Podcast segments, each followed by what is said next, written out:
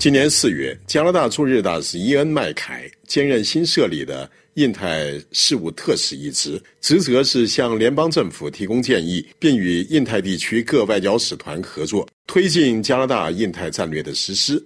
九月，加印关系急剧恶化，致使四十一名加拿大外交官被驱逐。麦凯面临任职以来最大的挑战。十月初，渥太华放低了与新德里交涉的声调，表示愿意私下解决。尽管麦凯没有印度事务的特殊背景，但他此刻的幕后行动还是令人想象。加拿大去年十一月启动印太战略，半年后设立的印太事务特使将带头与外国政府、区域和多边组织及商界领袖和民间社会接触，以支持该战略。伊恩·麦凯由此成为关键人物。自少年开始陆续在日本居住了十四年的麦凯，在加拿大读的是政治学和亚洲研究，是加拿大著名的日本通。其官方履历揭秘，他曾作为赴日特使，在完成加拿大关于跨太平洋伙伴关系全面进步协议的谈判中发挥了关键作用。加拿大麦克林杂志二零一八年二月曾撰文拯救 TPP 贸易协议的自由党人，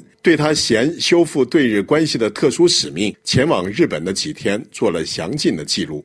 他的这一角色令人联想到前往北京营救两位麦克尔的鲍达明。这两位受杜鲁多器重的智囊都是临危受命，完成使命后，麦凯在政界平步青云，鲍达明则解甲归田，回归商界。二零一七年十一月十日，亚太经合组织峰会期间，十国领导人和贸易部长聚集在越南岘港一个房间里，准备宣布一项跨太平洋伙伴关系的原则协定。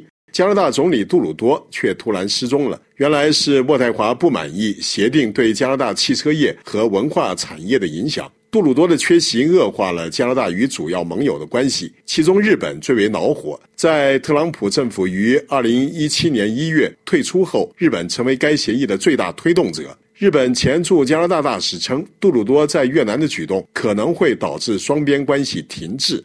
二零一八年一月底，TPP 首席谈判代表会议于东京举行。杜鲁多派麦凯作为特使前往日本，解释立场并重启关系。麦凯精通日语，曾在日本从事金融业十多年，当时在温哥华管理着一个吸引外国投资小组。麦凯一月十六日接受任命，两天后抵达东京。同行的有加拿大前驻日本大使、G20 总理个人代表乔纳森·弗里德。一月十八日，麦凯与日本 TPP 部长茂木敏充用日语会谈两个多小时，两人一拍即合。会议结束后，茂木敏充邀请麦凯共进晚餐，又聊了两个多小时。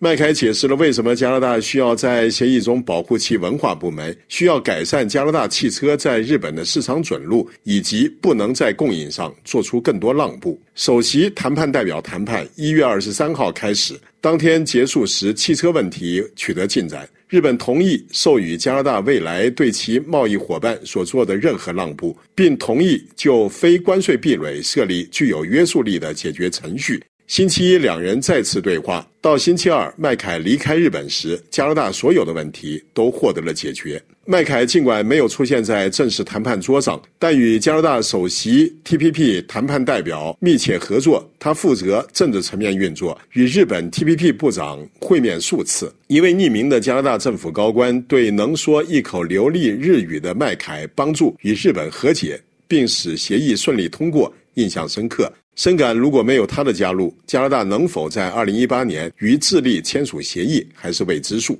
麦凯连续几天的关键接触是成功的政治运作，渥太华考虑将来再次使用。